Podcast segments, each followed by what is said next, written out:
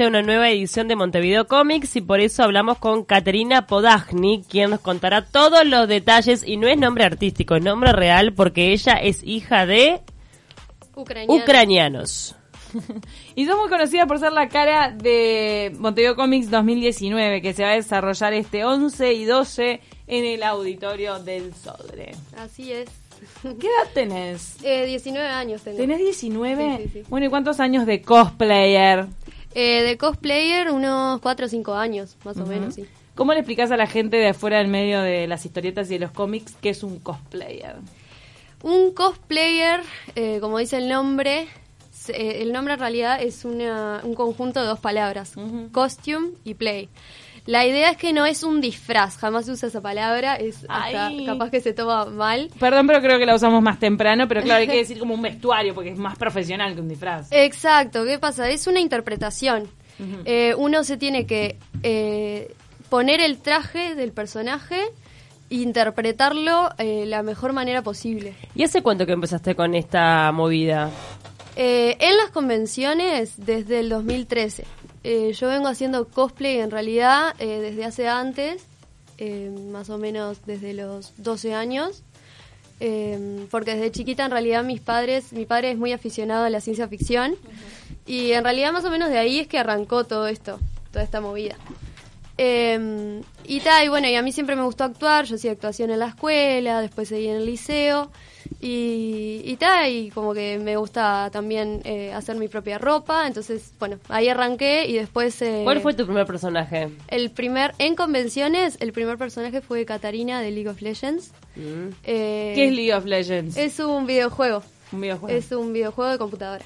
Y vos, por ejemplo, jugás mucho a videojuegos y por eso que consumís esos personajes o consumís más la cultura, el relato que hay atrás. Es, es toda una transición, ¿no? Yo arranqué viendo películas de ciencia ficción, después jugando videojuegos con mis amigos eh, de computadora y tal, y algunos como el Mortal Kombat, algunos ahí de del Call of Duty, de, de cómo es, de PlayStation o Xbox. Y, mm, y tal, y ahora estoy más como con el anime, o sea, todo lo que es eh, los, las series de anime. Bien. Y también, como decías, eh, te, personificás, es decir, hablas como el personaje, eso te lleva como un tiempo de construcción. Es que la idea es, digo, lo más similar que pueda hacer, mejor. O sea, yo lo que hago es, eh, cuando interpreto un personaje, por lo general lo que hago es cosplay de videojuegos. Más que nada, LOL es como que me gustan más esos personajes y me siento identificada porque yo los manejo.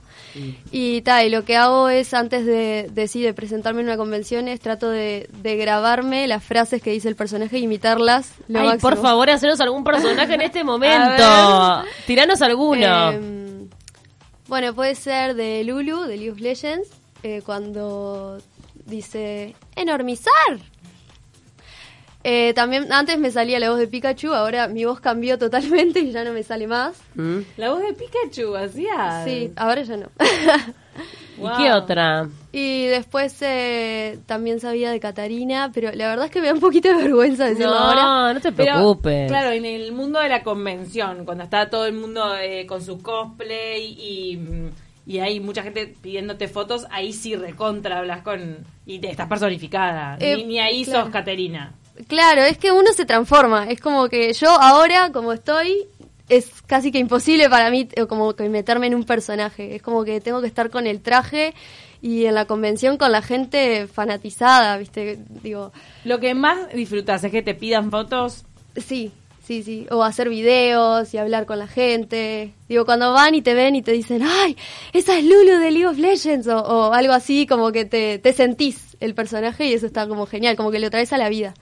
¿Nos vas a anunciar cuál es el personaje de este año? Eh, sí, es eh, Soraka, también de League of Legends, y es la skin de Guardiana Estelar, que la voy a fusionar con otra skin, que no la voy a decir, para que sea una ¿Es sorpresa. una fusión de dos personajes? Es una función del mismo personaje, pero dos skins. Las skins son como los atuendos del personaje.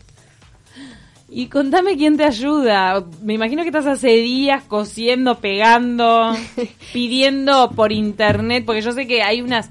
una, cosa que llama la atención de los cosplayers en, en Montevideo Comics es el nivel de las pelucas. Son unas pelucas increíbles, de unos colores, de, de unos largos, que sabés que acá en Uruguay no las conseguís. No, por eso te digo, también debe haber una inversión económica. Entonces Sí. están pidiendo al exterior, o sea, esto arrancó hace meses. ¿Cuánto invertís en meses. cada uno de los personajes? Eh, yo invierto poco porque en realidad los personajes que hago trato de que sean bastante económicos. Hacerlos lo Low más similar, cost. pero lo, lo más económicos. Eh, ahora, cuando se trata de armaduras, puedes llegar a invertir miles de pesos Mm. o más. Yo invierto, sí, hasta mil pesos en un personaje. A veces se me va, pero por lo general ando ahí entre los Intentás mil que más o menos, porque te rebuscas. Claro, sí. sí, Y sí. lo que te preguntaba del tiempo y de quién te ayuda a hacerlos, ¿cómo es? Eh, antes los hacía sola, totalmente sola. Eh, bueno, mi padre me ayudó con algunos props. Los props son las armas, por ejemplo, que, que llevan los, eh, los personajes. Y, ta, y últimamente me está ayudando mi novio a realizar también los props. Eh, así que está, bueno. Esto es algo que haces absolutamente por hobby, no es que vos tenés algún tipo de remuneración por participar este tipo de congresos o, o concursos, no se te paga por ir a eventos. No, no, yo lo hago totalmente por hobby, pero sí es que ahora eh, hay gente que hasta vive de esto. Hay gente que esto es un estilo de vida para... para Pero en otras personas. partes del mundo o en Uruguay. En otras partes del mundo y ahora en Uruguay creo que hay algún par de cosplayers que están viviendo de esto también. Sí. Pero que van a eventos, los invitan a fiestas. Eh, sí, la idea es eso, es que como que hacen tours, los contratan para ir a diferentes convenciones en Ah, en diferentes partes del mundo, eh, también Mm. eh, para promover algún juego o algún anime, eso también. Pará, contanos de algún caso de, algún- de uruguayos que pasaron así. Es el crossover de, de- del cosplayer. Sí, yo sé que lo de para que contratar para promocionar, aún no conozco a nadie acá en Uruguay, pero sí sé que está Aliuya eh, o Manus y Andrés, que ellos son cosplayers que sí se han ido, los han eh, llamado a otras convenciones en Chile, en Argentina, y les creo que en México. todo y les pagan un calle además. Sí, sí, sí, sí. Contanos, además de ir y personificar, sacarte las fotos, ver a los demás cosplayers, ¿consumís alguna de las otras actividades que ofrece Montevideo Comics? Sí, Las charlas. Eh, las charlas, sí, voy a las charlas, eh, los concursos de cosplay, eh, después eh, uno también juega con los... Siempre presentan eh, nuevos videojuegos o tecnología nueva. El año pasado fue eh, esto de la- los juegos virtuales, que te ponen toda la máscara y bueno, uno tiene que jugar. Em, después también eh, para crear tus propias historietas, crear tus propios personajes, hay stands donde te dejan eh, dibujar tus propios personajes y bueno, está, todo eso. En realidad la idea es que todo el mundo consuma, ¿no? Todos los stands por lo general tienen algo para aportar o para que tú puedas hacer. ¿Y vos a qué te dedicas fuera de esto? Eh, fuera de esto yo soy profesora de equitación. Mira, no, Sí. Nada que ver. Nada que ver, no, no. Eh, hay muchos cosplayers que yo que sé, son enfermeros, eh, trabajan en tiendas, eh, son técnicos en electrónica, digo, na, totalmente diferente de lo que de lo que en realidad se hace. Tengo unos amigos también que están estudiando ciencias. Digo, nada que ver, ¿no? Y además de ser eh, profesora de equitación, ¿estás estudiando algo? eh, sí, economía. Ah, estás estudiando economía. Sí, sí, sí, sí. ¿Y a- cuál es tu sueño? ¿Querés dedicarte a qué? No, en realidad estoy estudiando economía para que me sirva para mi emprendimiento, que es eh, armar una gran academia de equitación acá en Uruguay. Ah, Mira qué bien, porque además lo bueno de la equitación es que te permite flexibilidad horaria, ¿no? Como para sí. poder dedicarte también a esto que te gusta tanto. Sí, sí, sí, esto consume muchos, muchas horas diarias. Cuando uno está planificando un nuevo cosplay tenés que darle bastante importancia en tu carga horaria. Claro, me imagino que, que en tu cabeza no hay otra cosa en la previa. No. Preguntan acá dónde das clases de equitación. Nos pregunta Gabriel, un oyente. Eh, doy clase de equitación en el Centro Ecuestre El Redentor, que está atrás del aeropuerto de Carrasco. Atrás del Ah, aeropuerto. mira. Sí. Hasta hace poco yo estaba dando clase en el, en el Club Hípico Uruguayo, en Solimar, y me dieron la oportunidad de arrancar a- con mi propio emprendimiento ahí en este centro ecuestre. Entonces, ha- hace poco estoy ahí, y por eso es que yo no he podido hacer cosplay eh, hasta ahora, hasta la Montevideo Comics. Todo este año, desde el comienzo del año, en marzo que arrancaron las convenciones, no pude ir. ¿Qué particularidades tiene tu emprendimiento? Em, que tratamos de que eh, se vincule mucho con la naturaleza. Porque en Uruguay está muy, eh, muy eh, como que naturalizado el andar a caballo y en realidad digo uno tiene que concientizarse de que es un animal, un animal muy grande y digo no no no va solo en patear y tirar de la rienda, digo eso es capaz que lo peor que uno puede hacer. Entonces bueno nosotros lo que hacemos es mucho contacto con el animal y concientizar, sí. concientizar a las personas. Con 19 años tiene su propio ¿Te emprendimiento. das cuenta? Qué Qué increíble. Bueno, aplausos para ti. Seguramente este, sí, te- se te van a abrir muchas puertas. Me imagino, perdón, se me ocurre una idea loca, si es tu sueño juntar un cosplay con un caballo. Que un día vos entres a la convención. En caballo. Eso, mira, eh, el año pasado y el anterior me lo venían diciendo eh, en la, en- La tapa del libro. me lo venían diciendo mucho, sí, de hacer un cosplay con caballos eh, y llevarlo al Latu, que es el lugar donde dentro de todo se podría meter un caballo, En el auditorio del Sodre es más difícil. Es, No muy difícil. No pero um, sé que el año el año pasado fue que llevaron un perro al al Latu, a la convención que hubo en el Latu, la Friki Fest. Así que bueno, vamos viendo a ver hasta dónde se va a poder meter un caballo, un pony. Pero para otro año. Lo sí, sí. ¿Qué personaje puede ir a caballo? Em, personaje que puede ir a caballo, puede ser eh, la Mujer Maravilla, puede ser uno. Sí. Em, puede ser también eh, Pegasus.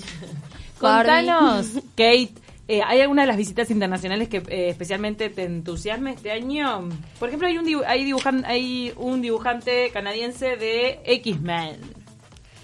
Sí, sí, sí, ese está muy bueno. Eso es una novedad porque nunca había venido alguien de Canadá. Eh, después también me interesa Power Paola, que forma parte del movimiento de Chicks and ¿cómo es? Chicks and Comics, que es como algo totalmente nuevo porque en realidad digo en los cómics no es muy vis- muy visible la parte de la mujer dibujando, por lo general se deja de lado, bueno, hoy en día en realidad está cambiando mucho todo eso y este movimiento como que les da un nuevo enfoque. Porque siempre dicen que la mujer en realidad como que eh, dibuja cosas que no son como muy interesantes o no o son solo para el público un femenino. preconcepto. Ah, exacto.